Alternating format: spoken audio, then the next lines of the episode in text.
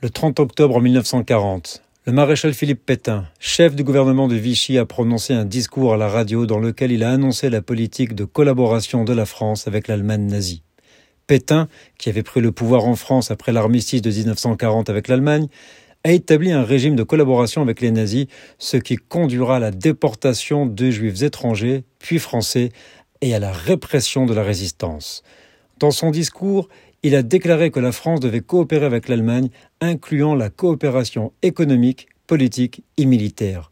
Pétain expulse les juifs de la société française par les décrets sur le statut des juifs définissant la race juive, auquel est interdite toute participation à tout corps de l'État, comme la justice, l'enseignement, les fonctions militaires, mais aussi dans la presse, l'industrie du cinéma, les spectacles et la radio.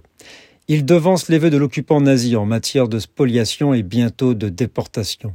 Selon Serge Klarsfeld, sur les 76 000 juifs déportés de France, 50 000 étaient des étrangers, 6 000 juifs furent dénaturalisés et près de la moitié furent arrêtés par la police française.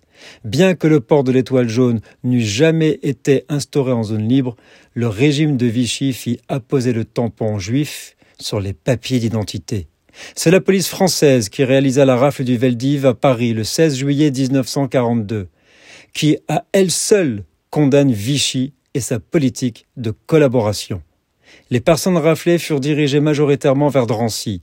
Le 26 août 1942, René Bousquet organisa la rafle et la déportation de 10 000 juifs étrangers de zone libre. Après la guerre, de nombreuses personnalités politiques et collaborateurs français ont été jugés pour leur rôle dans cette période sombre de l'histoire de France. Nous sommes le 30 octobre.